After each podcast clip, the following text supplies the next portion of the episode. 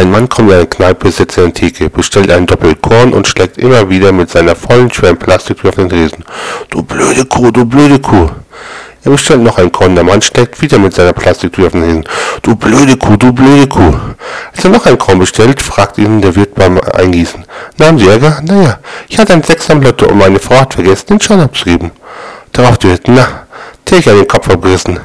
Ja, was meinen Sie, was in der Tüte ist?